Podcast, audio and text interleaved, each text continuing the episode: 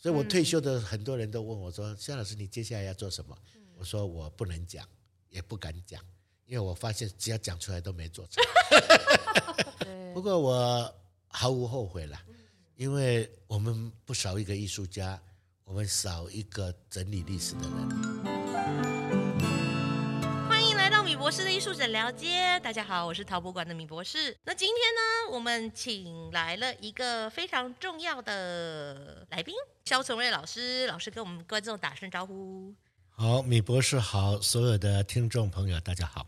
那我们简单介绍一下我们萧琼瑞老师。那老师呢是国立成功大学历史系所的荣誉教授嘛，然后常年致力于台湾美术史相关研究，专长为台湾美术史啊、艺术史啊跟艺术评论，公共艺术也有。然后同时呢，像文化行政啊、博物馆学啊、古迹鉴定啊等方面，其实都蛮有名的。曾经呢，担任过台南市文化局局长、国美馆呐、还有北美馆及高美馆的典藏委员，还有审议委员呐、那台北市、高雄市公共艺术审议委员也有，行政院文化部古物审议委员兼近代美术召集人。国家文艺基金会董事，老师，你的人生真的很丰富哎，就是丰富到我们都不太清楚应该往哪个方向走。但是没关系，我想要透过这次访谈多了解一下萧崇瑞老师从无到有的一个状态啦，就是说到现在经历过那么多，我那我们是怎么开始的？那我想要问一下老师，当年哦，你到底怎么跟美术史产生连结？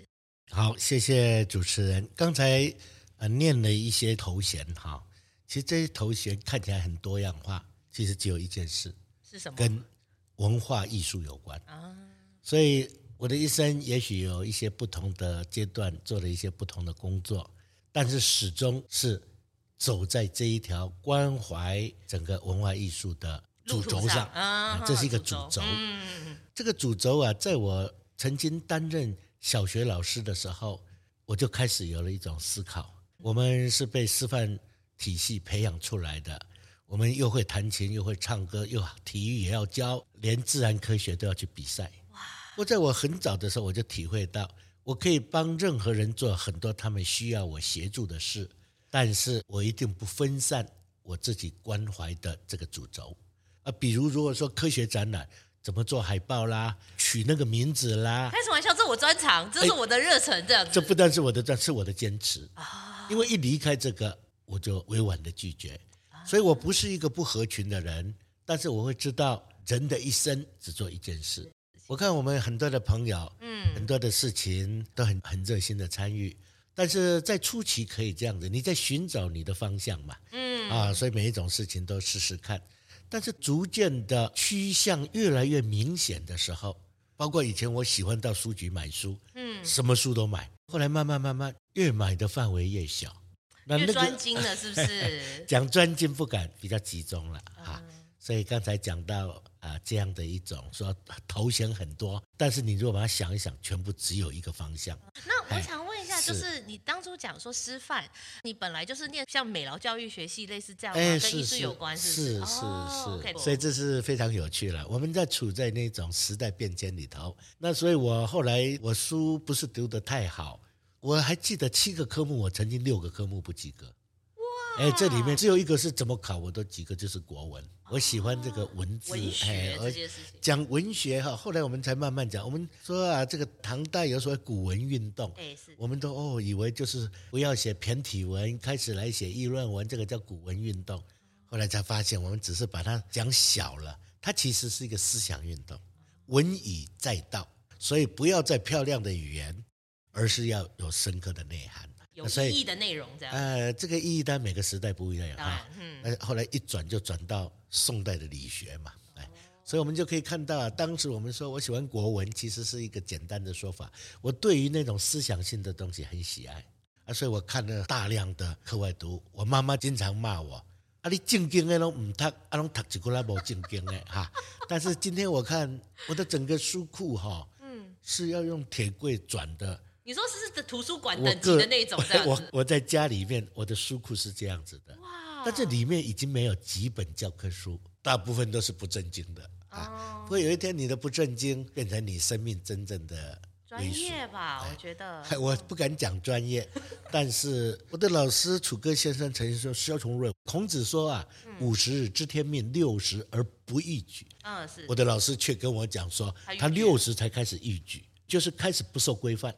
哦。哎呀，你。活到六十岁，一切还战战兢兢，不敢一举，你还有希望吗？哦、真的，都活到这把岁数了，还在这边活得那么精干嘛？这样子。所以我说，如果让我当教育部长哈，嗯，我第一个哈规定所有考试升大学学测满积分的哈，嗯，第一批淘汰。哇，我可以感受到所有人民的客诉，有没有？呃，当然，后来很少讲这样子，是我的外甥都是。都是学测满级分的，不过我特别在讲这一个所谓考试满级分被淘汰哈，呃，是想要凸显一件事，所有的题目都有标准答案，都被你刚好答对，那代表一件事情，你没有质疑的能力嘛？哎，人间可以讨论的事情可多了，哎，怎么刚好每一个都有标准答案，都刚好被你讲对，那就奇怪了，没有批判性思考，哎，连过马路要不要看绿灯这个东西都有问题了。我的儿子，他当年小学三年级，有一次考试，哎，他竟然写错了，我太太就开始担心了。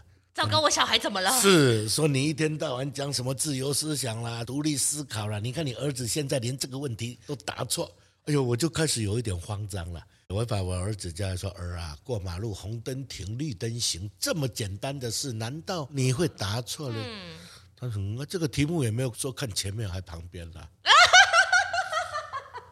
我才发现我儿子了不起。你儿子这样不得了哎！当然，我后来就发现我儿子是对的啊。不过你也可以发现，警察也知道这件事嘛。嗯。所以有一阵子红绿灯都有一个罩子罩着。哦。只让前面的人看得到。让你直接看嘛。啊，原来。但是我们也不是省油的灯，我们都看旁边那个反光的地方。所以人有一种预测性。那么这个预测性呢，现在慢慢用科技解决了。所以啊，我在想。人类的文明的进展，就是把很多你以为理所当然的，你以为应该这样做的，我们开始怀疑它，去怀疑它，克服它，偷懒它，嗯，文明才创造出来啊！啊，多元社会的感觉。所以我在讲，包括大学联考，嗯，哎，连我我自己在大学教书，而且在国立大学教书，我现在眼看着一个非常危险的事情呢。是什么？啊，少子化以后，私立学校被淘汰啊。这个很危险吗？哎呦，你有听过一个私立学校你很希望去读的吗？哎，叫做私立哈佛大学。哦，很多人挤破头要进去，对不对？人家最好的大学都是私立的嘛。这倒是真的，美国一个国家怎么会把所有大学的责任全部扛在自己身上呢？嗯，所以我说，我如果当总统的话了，OK，我会命令教育部长现在做一件事：所有国立大学的补助的预算不可以减少。啊！但是学生要少一半。哎、嗯，我觉得我同意。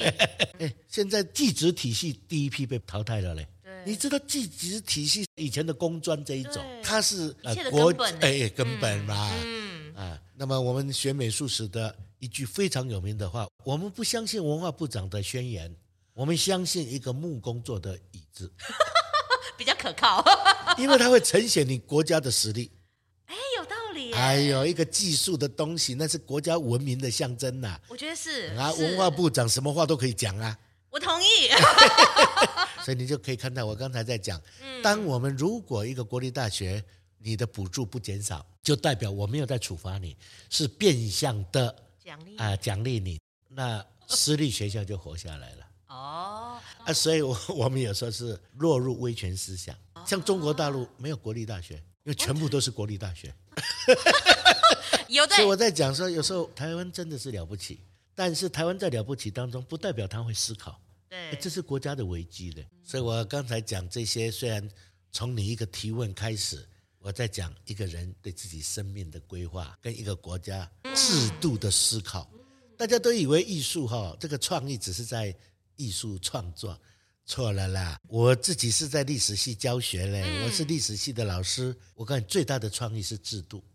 嗯，怎么说？我举个例子，魏晋南北朝是一个非常纷乱的时代，老百姓苦不堪言，所以第一个逃兵嘛，好男不当兵嘛。第二个逃税嘛，不然呢，我刚交完税啊，你这个政府又换了，又来跟我收一次。如何让自己消失嘞？去依附在豪族里面，就好像我们现在大企业。啊，我哈让自己的户口不见，但是大企业养我。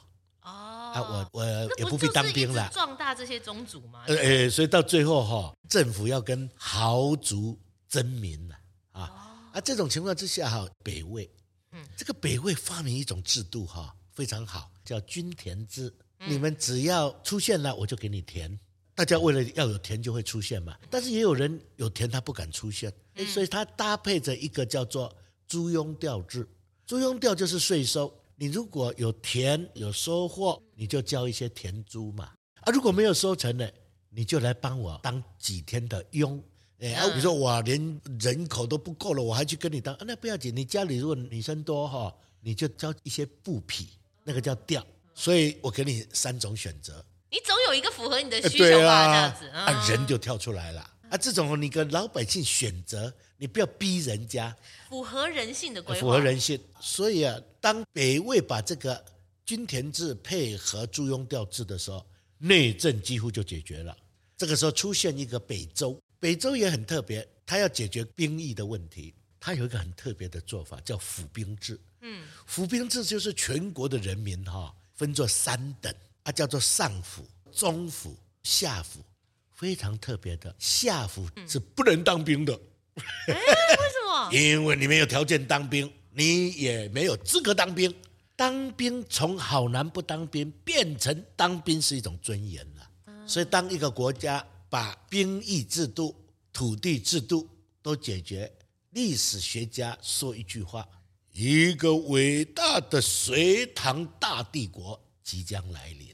哎，所以制度是先于帝国啊！我们都以为说，我把一个帝国建立起来，才开始来实施什么制度。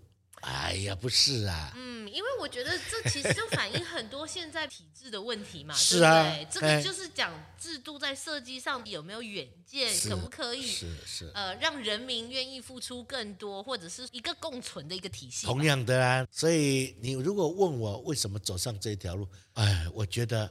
我最近看有一个人写了一个传记哈，很有趣。哎，咱看报的戏哈，他这是死呀、温呀、命呀，非我之不能呀啊，就是说我是被时代所制约啦，啊，不是我的能力哈做不到。我生不逢时啊，这样。嗯、但是那一个作者在写的是死呀、命呀、温呀，这条路不是我爱走啊。啊，我我只是在一个。某一个时期里面被逼上来了，我就只好走这一条路。我们可以看到中国大陆现在很多的白纸革命啊，或什么，哎，是，难道是他要的吗？不是啊。但是这个能够怪人家吗？不是嘛？因为那个教育里面就好像这个北韩一样嘛，你能够去怪北韩的人吗？他的思想就是这样子嘛。所以你看北韩的人民。幸福感最高的嘞！我以前经常讲说，不必祖国伟大，只要人民幸福。后来我调整这句话，因为我就发现北韩蛮幸福的。好 哟好哟。所以我后来就讲说啊，不必祖国伟大，只要人民既有尊严又有幸福。如果没有尊严感，但你只有幸福，这个就哲学家讲了，你做一只快乐的猪，还是做个痛苦的人嘛？哦，哎，有思考就会有痛苦。对，但是你才是个人。我觉得很多人把政治跟文化搞混了。你看，你说我在读艺术史，我经常跟历史博物馆讲说，嗯，他们就哇、哦，我们历史博物馆是要做历史的嘞，还是要做当代的嘞？哈，在那边做定位。你说比较久远的历史，还是比较近代的历史做区隔嘛？他们是想要这样，因为他面临这个问题嘛。因为久远的人家国立故宫博物院做了吧。哦，要做那个啊，现代的人家这样子，人家台北市立美术馆做了嘛？啊，多你一个历史博物馆到底要干什么嘛？啊，如果让我来讲，只有一句话，嗯，这句话听起来很不快乐，但是很重要。你是国家文化的打手，这句话怎么说呢？嗯，历史博物馆的成立，当时就要呈现中国文化的正统在此。不但这样子，还经过新的转换，所以渡海三家，从张大千、黄君璧到普心畬。到全世界去展览，让你们知道，哎，我不是只有古琴铜器，我有很多现代的，嗯。但是你如果去看历史，在一九五零年代的后期，嗯，历史博物馆接到外馆传回来的巴西圣保罗双年展，说不要再送传统水墨来了，要传现代的前卫艺术来了。哦才有后来的吴越与东方这一些嘞。所以吴越与东方，他们有时候会说奇怪，哎，这个国内觉得我们这个东西乱搞的，哎，怎么国家还把我们选了派出去外面？怎么派我出去比赛的？奇怪了，变成国家队嘞，莫名其妙，好，我晋级了。那我现在请问一件事，嗯，难道现在国家不需要有文化的？我们说打手是不好听的，是学中共讲的，这个是大外宣跟大内宣的问题嘛？是。历史博物馆现在面临的是下一代的外籍妈妈的小孩怎么认同你这个国家？你要搞清楚这件事啊！因为社会在转变，社会在转变，台湾组成的分子也在转变。对，是。我们读历史的，你要知道，要亡一个国族哈，就是让他的族群先分裂之外，把多的异族加进去。哎，你你看人家的国旗，日本就这样子一个圆圈圈就结束。以色列是一个正三角形跟倒三角形，那个叫永恒之星，提出的是一种理念。哎，你用一个地域，哦，他其实也反映他的思考嘛，对不对？啊，这个就是危机嘛。你用一种非常狭隘的地形的思考，你第一个既不周全，也自我限制嘛。哎，以色列要建国的时候，那以色列的国父是一个律师啊。哎，他们是几千年的王国啊。他说：“给我一首歌，嗯、给我一面旗，我给你一个国家。”哎，这个气势多大！真的啊，那是一个价值的认同嘛？对，价值很重要。啊，结果你真的也有一面旗的，有没有歌先不讲啦。嗯。但是我要讲的，台湾呐、啊，我不是在批评谁，而是在鼓舞我们要提高我们的文化思考。你缺少文化思考，只能够做短期的选举。让你选上一次，你可以选上第二次吗？这个没有一个宏观跟远见的规划，反而丧失了很重要的，所以我们刚刚讲的价值。对，到最后价值是一种第一个普世的价值。嗯，我举个例子，我有一个非常好也很杰出的艺术界的朋友，哎，他有一次写一篇非常我觉得很用心写的文章，叫《论抽象》嗯。啊，他基本上是反对抽象化。哎，哎啊，所以他写了一本《论抽象》。写给我之后，我也没有跟他回应，啊、呃，但是后来他打电话说：“哎，肖老师，你看看我那个论抽象写的怎么样？”哦，我说写的很好，嗯，但是跟我认知的抽象主义没关系。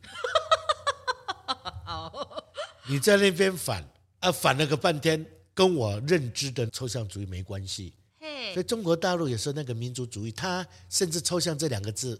他们都不使用，因为会被西方同化，所以他们叫做异派。这活得好累哦，活得很累嘛。嗯，所以重点不在于你另立一个定义，而是你实质上怎么样吸纳人家的精华嘛。哎，所以抽象主义后来限制了那个艺术家，那个艺术家其实只要一个超越，那他的艺术会整个开阔起来。共产主义或这个制度，在我看来，对于中国大陆的艺术影响其实蛮深远。就是说，虽然我们会故意说啊，我们做艺术文化跟政治，可是像中共，它其实都是用文化来渗透嘛，对不对？那还有就是，他有点是故意麻痹还是什么，我不是很确定。因为他教育教他这样啊，其实教这个事情的同时，已经政治挂帅了，政治挂帅，已经告诉你不要有别的想法。但是这怎么可能？所以人类的文，包括经济跟政治就分不开嘛。对，而且我都会发现大陆来的同学很喜欢讲什么文化身份认同这些，是，我就很困惑。就是说我我觉得那个不会是我们创作一个非常主流的东西。当然也有人会去讨论这件事情，我不知道这也是政治输入吗，还是什么？当他说啊不要谈这个的时候。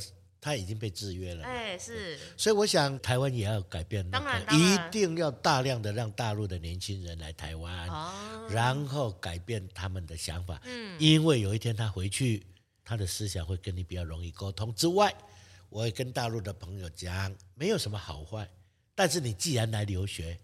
啊，你还固定你的想法？那你到底要学什么？确实，像我们以前在留学的时候，因为他们是类似政治系的嘛，你知道他甚至会担心我跟大陆朋友太好，他会觉得说你是不是被拉过去了？你懂我意思？啊，我如果喜欢被拉过去，你管我那么 多？对，但是我的意思说，虽然我不理解他们有的时候的讲法，那是浅层形式上，因为那个是他固定的想法跟思维，你改都不了。可是你如果没有办法破除这个隔阂，你反而不太能了解说。他们的生活习惯、文化，你甚至可以分享，比如说台湾的东西，去让他有一个不同的想法。所以我讲这些，当然不是要为匪宣传，嗯，但我们为什么谈艺术？谈到最后，我谈了很多这一些看起来是政治的思维，那不是啊，那是历史人文的认知啊。我们要有历史人文认知，我们才有灵魂的工程师，我们才有伟大的艺术家啦。啊，你以为艺术就这边画风景画在这边卖吗？所以我经常讲说，人家的伟大的艺术家是因为他是这个族群灵魂的工程师，他不一定要先知先觉。但是他绝对也不是后知后觉，他反映了时代的精微的思考。嗯，你们这一次这个双年展哈，叫做《世界的形状》。嗯，我觉得这名字取得真有趣。但是要回头问，啊，陶艺跟世界的形状有什么关系啦？我告诉你，就是有关系。那当然你会想要知道我为什么说它有关系。嗯，这里面叫做什么塑形、变形什么，这个倒是一回事了。嗯，是。陶艺本身就是一个文明的象征。对，从很久很久以前就有了。哎，人类文明的活化石嘞。从那个什么，哎，彩陶啊，什么什么陶的，对。你知道 “culture” 这个字，“culture” 就是文化嘛，哈。对，是。啊，文化就是农业嘛。就是栽培，所以它是要一直一直持续栽培下来的东西嘛。啊，你知道哈，农业跟用火跟陶器是同时出现的一件事，你知道吗？哎，OK，这我不知道。哼，哎，简单的讲，陶器的出现是为了处理农业里面的一个东西。呃，你你想，你说腌腌制物还是装水？装水也好，腌制物也好，用葫芦就可以了。哦，为什么要去做个陶来？它处理一种食物只能煮，而且加水。完全正确。谷类时代的来临，谷类时代的来临是农业的起源。嗯，所以我讲这个名字取得真好。嗯，我对这个策展人高度的肯定。嗯，那当然我多讲这个，就是想要让大家理解艺术文化这个东西不是空洞的，也不是分开的，审美的。对，哎，有高度的文化意义啊。嗯。啊，所以我在讲说，我们今天太过小看文化。哎，中国大陆是一个文化起家的，你刚才讲的很好嘞。从一个国家的建立到思想的确立，从无产阶级专政，从唯物史观，哎，它是一个用文化起家的嘞。它一切都靠这个啊，他一切靠这个。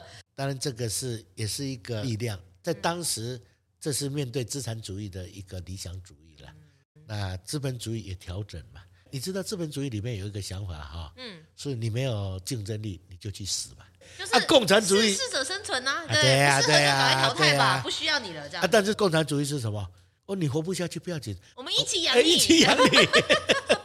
其实都互相太极端了啦，哎，所以现在都调整福利社会了嘛。对，你资本到最后，你也会发现到，哎，你让那个身体不太好、头脑很好的人活下来，对你还是有利的嘛。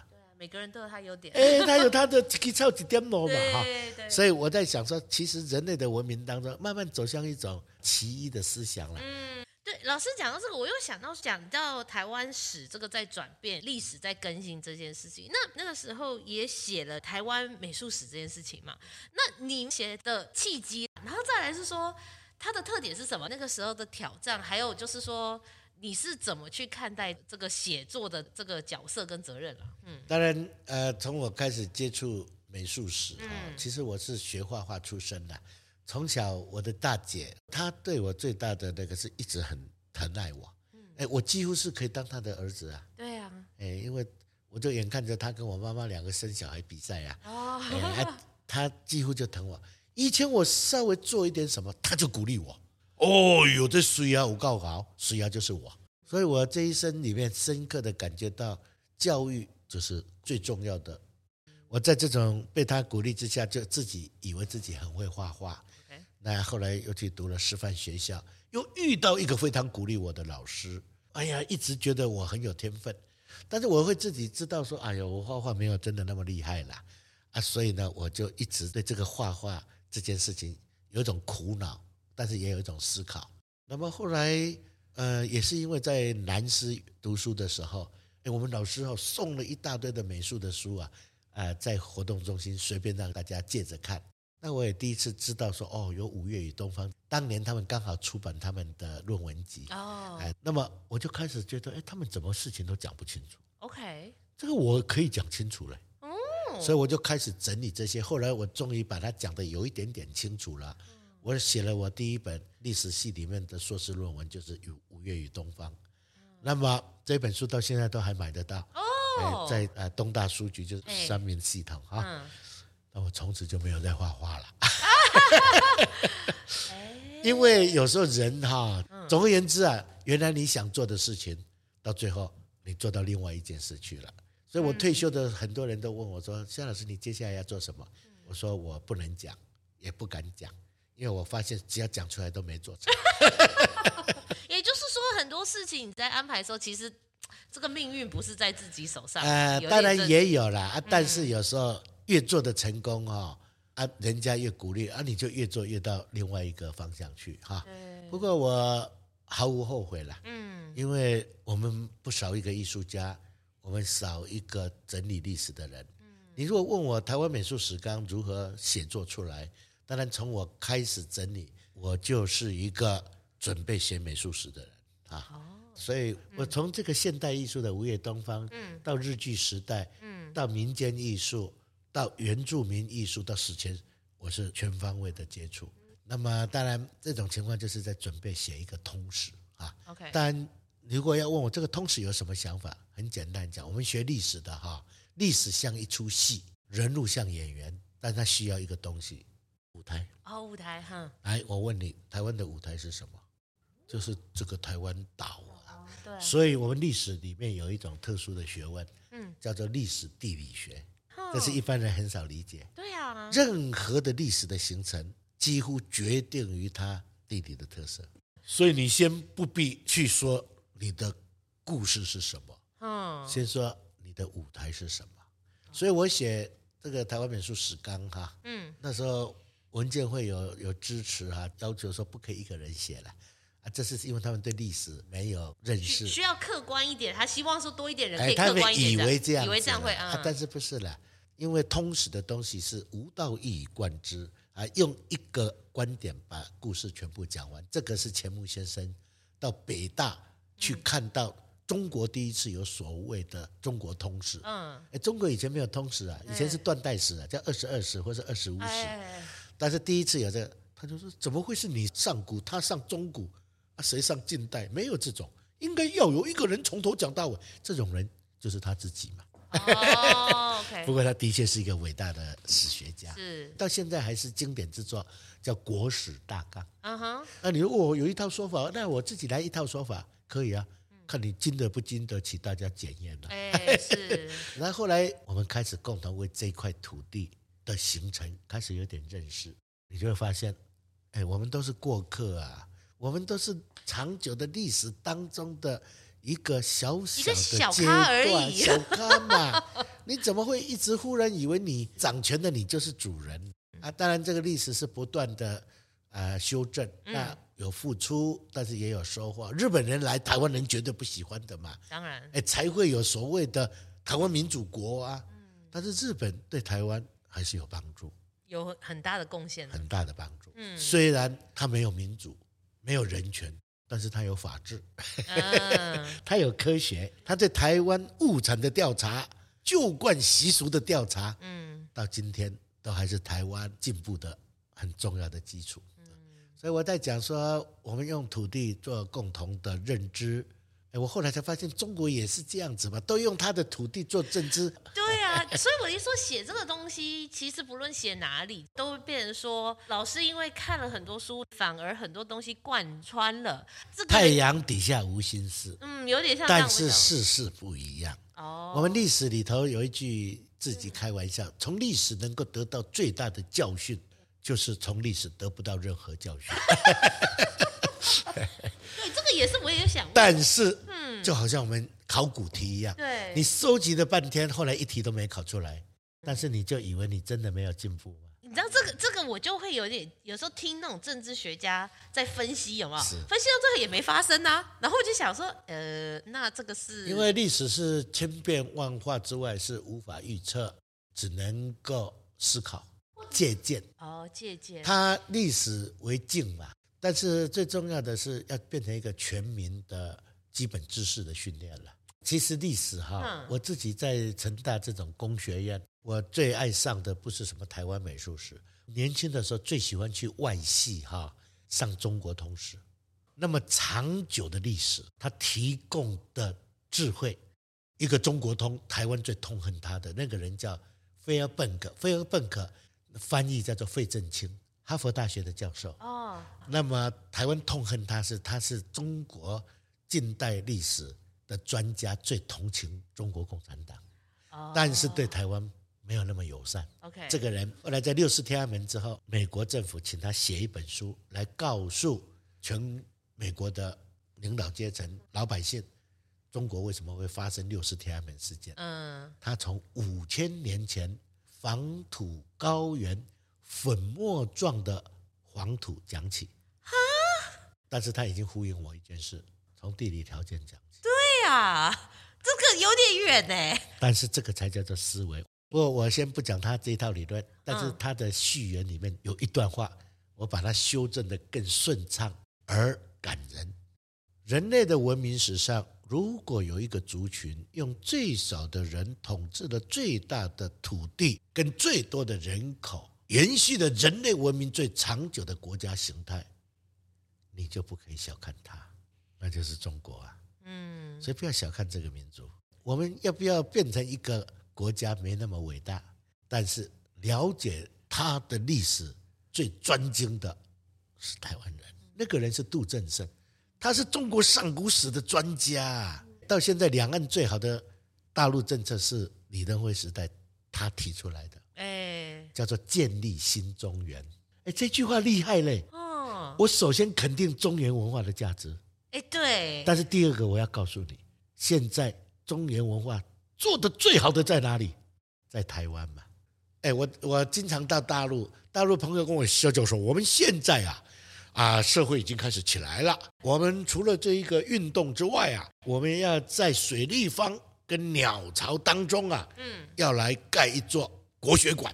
我说很好啊，嗯，你们已经好久哈啊不谈文化了啊，现在因为他们文化大革命以后哈，不用这两个字了，所以你在讲说哦，他的文化水平很高哈，都会讲说哦，他的文明水准啊，或是他的字，他去避讳这两个字啊，但是现在开始了。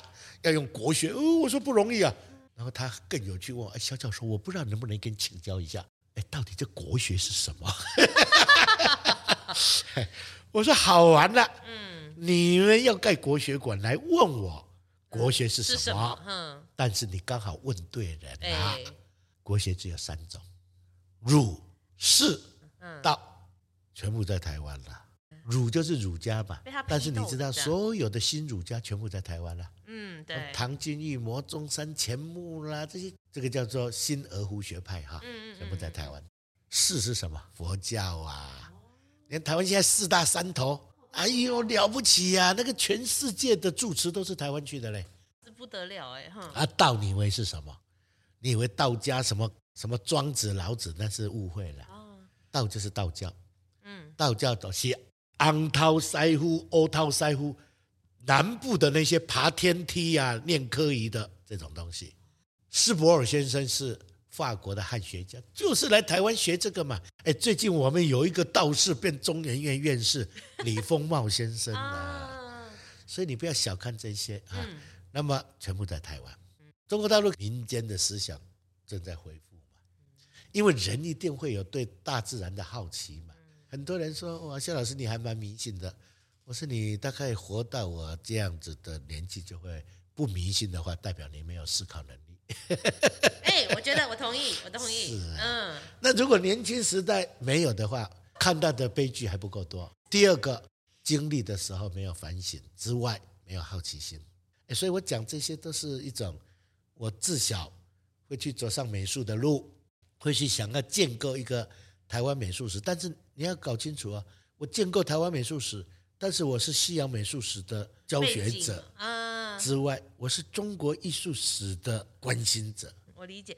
那老师，我想问一下，像你读了这么多历史，也在大学教书，也明白所谓的学术制度的问题，还有比如说教育等等乱七八糟的事情。我们这边有讲说，你曾经担任过台南文化局局长，对，就进入文化行政这件事情，你要落实当一个文化局局长，这个拿捏对你而言会不会比较困难？啊、呃，他跟进行一个艺术创作一模一样，是哦，请说怎么个想法？多少人都讲说，哇，我的艺术，我我要表现什么什么，哎、做出来我看看，用讲的都较紧，哎，当然，哼，所以我当然了，我会去协助这个文化局啊，那是一九九九年嘛，OK，一九九九年台湾的地方自治。做了一个重大的改革，就是地方自治法的通过，嗯，各个县市的政府组织，嗯，可以自己决定。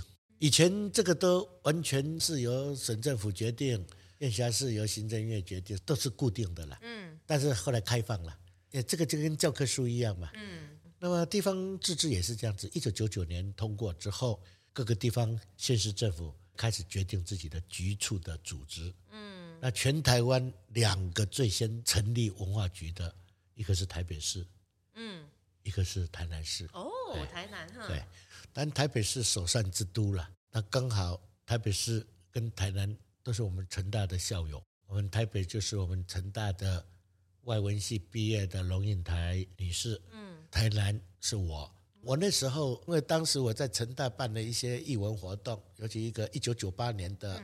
叫做世纪黎明，台湾最大的一个户外雕塑的大展，在校园里一百二十几件的作品，嗯，所以有一点小小的地方的名气的，嗯，啊，他们地方的媒体就去做一个谁最适合做文化局长什么，然后好像就有我的名字，他们就来找我，哎，是，当然台南市的文化局，我大胆的讲是跟全台湾都不一样，因为全台湾后来所有的文化局都是文化中心，叫做升格。从文化局这样，啊，张市长来问我，我说市长，我请教你一件事，嗯，如果我们现在没有教育局，你会选一个学校改成教育局吗？嘿，是一样的概念哦。他说不会啊，不会啊，对啊。我说为什么？学校是在教书的，啊，文化局是在做政策的。我说，哎呦，你讲的太好了，你真的脑袋真清楚。那文化中心怎么会等同文化局呢？哎呦，这个头脑就是坏掉嘛。但是所有文化中心的主任，大家都希望，哎，所以他有一些现实的那个啦，啊，那无所谓了，叫什么之外，我主张文化事务是地方的权责。那后来我很感谢张市长哈，我到今天还是觉得这是一个了不起的市长，一个领导者，全力支持我。啊，所以一般升格的哈，嗯，大概会多三到五个人，就算是很伟大。哎，我们多了八十几个人。完全新的之外，单位哈，新的单位之外，新的预算呢？哇，好开心，新的空间呢？好棒哦，好幸福哦。后来有第二个比我们晚一点的台中县，哦，台中跟台南是文化中心最多的，所以台南有文化中心之外又有博物馆，所以我我讲这个就是组织的问题啦。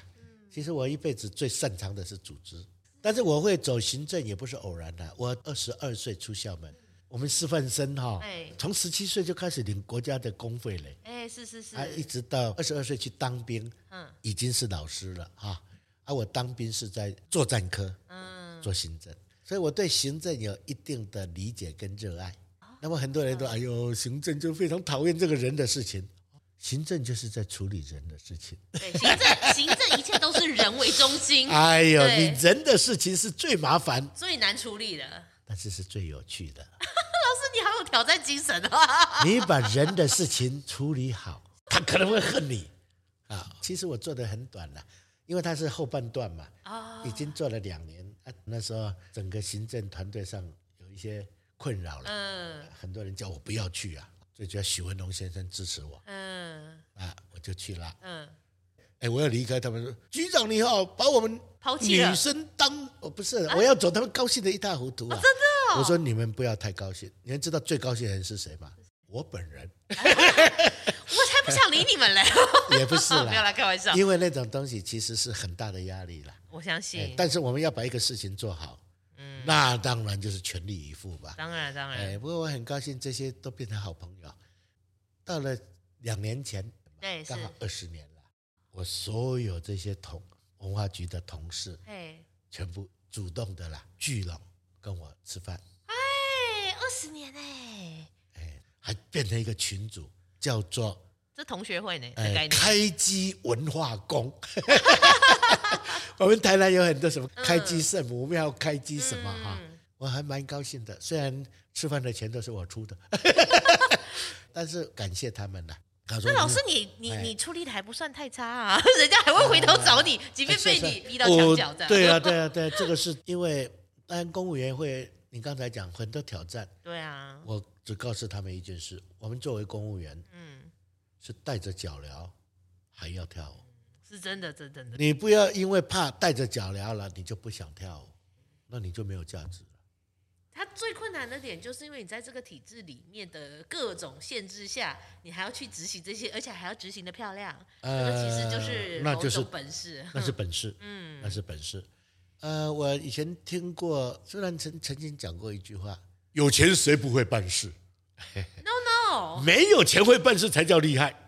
我同意，所以他这个东西啊，都是一种一念之间的啊。因为你知道，之前我有个同事有去听，就是某个单位报告，他有钱呢，他说我没人。你知道，有钱这件事情是要对于有办事能力，他是如虎添翼。对对对。当你没有钱，当然能办，那也是浪费而已啦。对，但是你没有这个人才，那真的我随便花，我乱买，对啦，一点意义都没有。不过你要知道，公家机关乱买随便花哈，嗯。公家机关从来没有倒闭的，Yeah, that's true。所以你完全没有检验的机制嘛？这个是一个也是制度问题，良心事业了。Yeah, 但是就跟教育一样啊，有好的老师，有不好的老师。所以我经常鼓励我们同仁哈，嗯我说你们一定是上辈子有做了好事，才会哈做这么愉快的事，还可以领薪水。老师，你真的很会安慰人，真的吗？哎，你去看那个在医院工作人多辛苦啊！那是真的。哎呀，你每天听唱歌、伴跳舞，还有文化相关的，你知道？还领薪水。对。哎呦，这个太幸福了哈。嗯。我我个人对行政当然是嗯啊、呃、有兴趣之外，我也把行政做开呀、啊。我去第一件事情是办那个嘞，办美食节嘞。哎。台南今天美食这个是我奠定下来的一个基础，这样吗？但是当时忘了讲，说我应该入股啊。啊，当然赚了钱。真的。那老师再来就是说，你也有上一些公益相关的访谈，或者说也跟这方面有研究。那你自己又是美术系背景出来的，就你的观点啦，艺术跟公益的差别在哪？哦，太好了，因为这个当中哈，到现在我也是这个所谓人间国宝的评审了哈，这些那其实这个里面。跟台南市有关系，哎，因为在台南市我还没有当局长之前，我就做了一次啊全台南市的艺文人才的调查。OK，那当时我就发现到，我们做艺文人才调查，从传统的概念来啊，就是这些画家啦什么，是。但是我后来发现，台南有非常多的民间工艺。啊，哎，所以我当时啊发动，哎。一本十十五公分厚吧，这么厚的，对，呃，那么这个东西就奠定后来很多的田野调查。哦，到今天这个事情做的最好是台南市，哎，那台南市到现在，他就开始分区，想要成立一个叫做公益城市了。哦，那个公益城市就像日本的金泽这样子。是。那么我任内有一个重大的工作，是我们张市长提出来，叫做民间信仰的优质化。优质化，优质化就是说民间信仰啊，这样放鞭炮啦，那个弄得乱七八糟，怎么样让它优质化？哦，提升它的层次。对对对，嗯、啊，所以我当时就有很多这些参与。我后来提出一种概念，民间艺术如果能从宗教的层次拉到文化的层次，它就会优质化。Okay 那最具体的例子就是日本的纸鉉祭，纸鉉祭看起来在用那种山居啊。好像车哈很高哈啊，用人力在推，嗯，其实那上面全部是挂了一些织绣，他们其实是织绣的展览这样子，哎，所以我后来就很重视这个，我就把一间啊闲置的空间，在水平温公园啊，有一间呐、啊、民政局兵役身体检查的大楼，大楼从盖好没有用过，哎，我就把它接收了，哎。哎，接收以后就作为这个民间艺术的展馆，嗯，也成立了一个到现在都还存在的府城传统艺术协会，所以我让他们呐、啊。就开始有组织起来。嗯，是是是。那么，当然，个人一直有一种主张，就是传统工艺是一种技术，嗯，它可以承载、寄托不同的信仰。所以我讲一句话哈，传统工艺不是现代艺术，但是有一天伟大的现代艺术会从传统工艺走出来。从传统工艺走出来是什么意思？它会回到传统工艺的根基，再再重新出发吗？没错。我再讲一个现代艺术创意的高度，决定于对传统艺术认识的深度。最明显的就是那个刘国松啊，你以为他在画太空画？他那种大笔触，那个是把传统的中锋丢掉，用侧锋。哎，那些从以前就有的嘛。你看现代艺术里面很多都是在学西方的语汇。我如何开始有自己的语汇？然后你做出来的东西。不是语汇多重要，才是会有你的文化特色。所以可以这样讲嘛，就是说，是现代艺术或者是传统工艺，它可能形式上不太一样，但是它的灵魂或价值可以互相借换，是，然后提升彼此，类似这样吗？来，我举个例子，你知道，从当代艺术以后，就打破了所谓的实用跟纯粹。的概念嘛，以前我们讲工艺说哦，实用的叫工艺，有没有？哎，以前都这样子。对，但是你看 MoMA 里面，嗯，一大堆的椅子啊，桌子啊，对。那你如果要让我来今天为它下个定义哈，我后来不用实用或不实用，我用一句话：由技进艺，由艺进道的，就是工艺跟艺术的差别。距离人文思维越靠近的，越是艺术。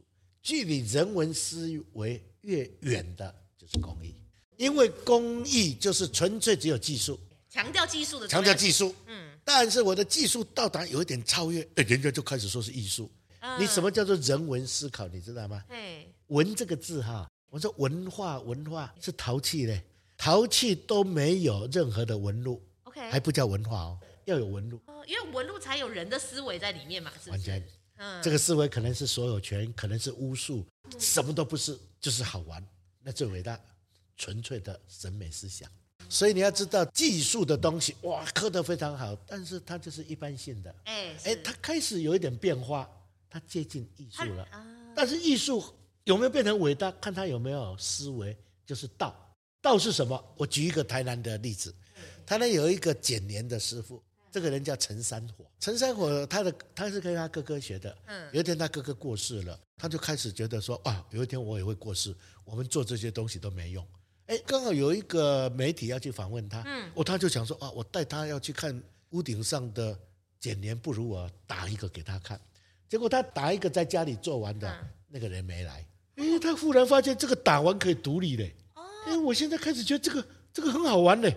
它可以是立体雕塑了，这样。它变立体了。以前是半立体嘛，啊，现在变立体。嗯。但是更重要的，哎，他跟我讲，我做这个东西哈，有时候很神秘哦。比如我要一个什么东西哈，哎，当天就会出现。嗯。我要做一个关公的，他用了很多像说那个关公啊什么哦，哎，那个用酒瓶的，这边还写台湾什么，很有很 很创新，很有开始符合当代的一些价值或者所以他后来他也被邀请去高雄美术馆。哎。已经由记变艺，哦，记忆的技，然后变艺术的艺，这样子。他有一天，他忽然领悟到一件事：肖老师，我现在开始不去找材料了。我说啊，你没有材料，你怎么做？他说我现在是看到什么就做成什么。哦，倒过来了。哦，甚至自己发明了一个名称：虽言不随我。哎，我是注定好的，想象好的啊，才去做。现在不是看到这个我就把它做成什么，所以后来用贝壳什么做了很多很有趣的东西，竟然做了响尾蛇了什么。我别的东西没学到，学到这一句：随缘不随我，随缘不随我。对，我觉得这个我也认同。我觉得早期像我个人的创作也是，就会觉得说，哦，艺术创作应该这样这样这样。然后到最后就会发现，哎，人家邀你做这个，好啊，我没做过，但试试看。那好，那我接下来要怎么尝试？就变成说，它不是一个新的既定，对对对，它不是既有的脉络下，而是说你在既有的脉络下的创新是绝对有限的。是是，嗯，所以有时候艺术就是一个不断的挑战跟超越了啊。所以有时候我看艺术家在画画，对，他们就说哦，他一直想要怎么？我说很好啊。哎，你要不要先把笔换一下？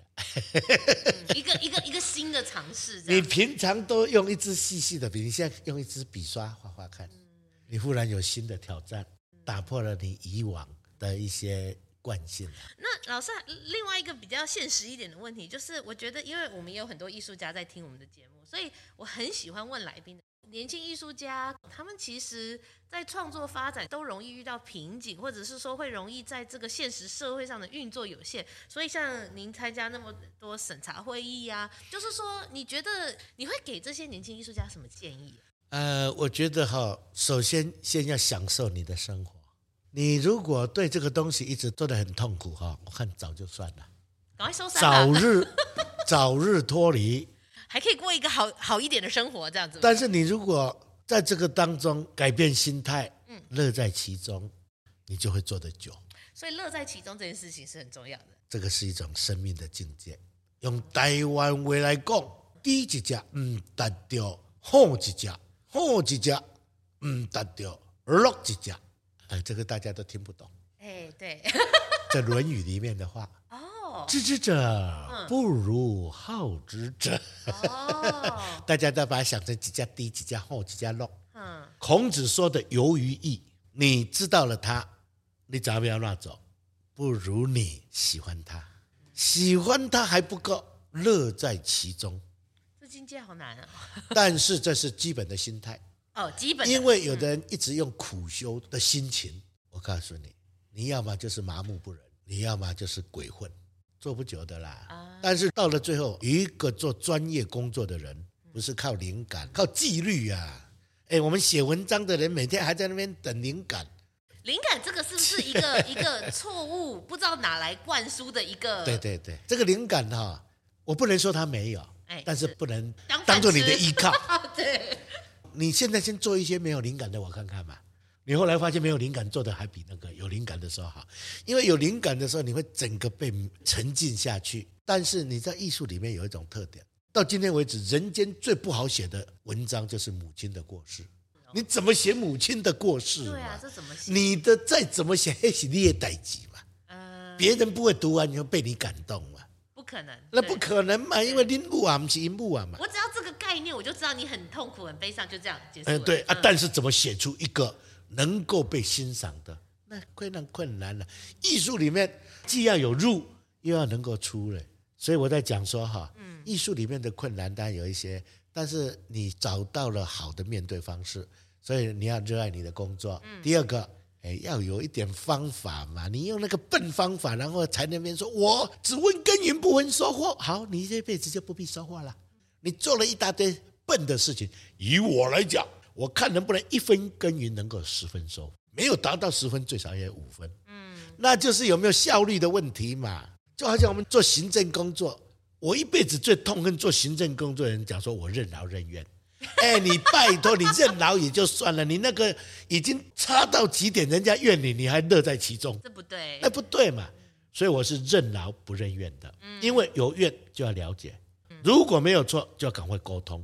如果沟通还没有效，就反而打击。不然这个劳是没有意义的。没有意义嘛，自我安慰而已嘛，而且哈耽误人家嘛，一将无能，累死三军。整个团队就垮了这样。所以我刚才讲到，第一个，嗯，你是要有乐在其中的心情、心态。第二个要讲究方法。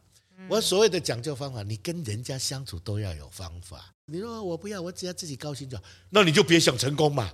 对啊，高兴跟成功是两回事。对啊，你自己高兴就好了。我有一次去金门哈，哎，有一个学长，嗯，哎，我觉得画得不错。那那次要去金门开李希奇的会议，哦，刚好北美馆馆长也去了，高美馆馆长、国美馆馆，我觉得千载难逢，就我就邀他们去看我那个朋友。我那个朋友第一句话就说：“哎呦，我这是个己欢喜耶。”我就跟三位馆长说：“哦，那我们回去，我们走喽，拜拜。”哈，你好好，你自己都觉得那个，你自己都对你自己没有期待啊！你叫人给你帮忙，这种客气话真的不能乱讲，真的不能。他不是客气，是概念错误。我恨不得大家认识我。你看，好好呈现我的对那个千载难逢机会，我要掌握。你如果去看一个电影哈，嗯，日本最有名的一个雕刻家木刻大师，哦，当时大家要去看他的作品哦。哦，他看到这么多人来哦，就把他太太什么全部赶出去，他要装成他还没结婚的样子。己搭一件舞台哦，我的老天啊！所以我在讲说，人家要成功是那么样的用心，哎，用心，你先要有成功的欲望，欲望，嗯，那是非常重要啊。OK，我想今天很高兴啊。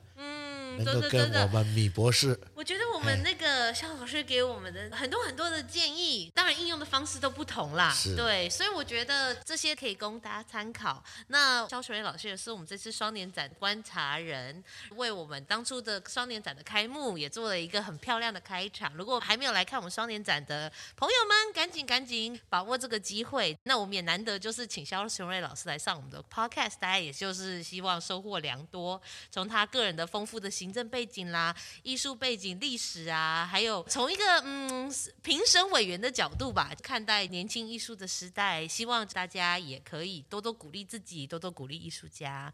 那我们艺术诊疗间这一集就到这里了，谢谢大家，拜拜。好，谢谢主持人，也谢谢所有的听众朋友。